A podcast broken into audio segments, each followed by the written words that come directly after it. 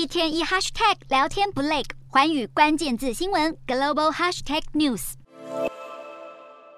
中国疫情持续升温，根据卫健委的通报，十五日新增了超过一万七千多例，已经连续五天都超过一万例，其中广州就占了五千多例。不过，疫情最严重的海珠区已经开始调整防疫措施，让公共设施逐渐恢复正常营运。而另一个疫情热点四川重庆，则是发布了临时封控措施，曾经繁华的城市看起来一片萧条，社会机能停摆。不过，中国政府也在调整防疫措施。在之前推出了优化防疫的二十条措施后，现在包括上海、三亚等城市，许多地方政府都宣布取消或是暂时不进行全员核酸检测。根据最新的防疫措施，境外入境中国的旅客隔离天数从七加三调整为五加三，也就是五天的集中隔离和三天的居家隔离。登机前的 PCR 也调整为四十八小时以内。由于一些地方政府会有过度防疫的现象，这些措施被认为是为了要避免经济活动受到太多的干扰。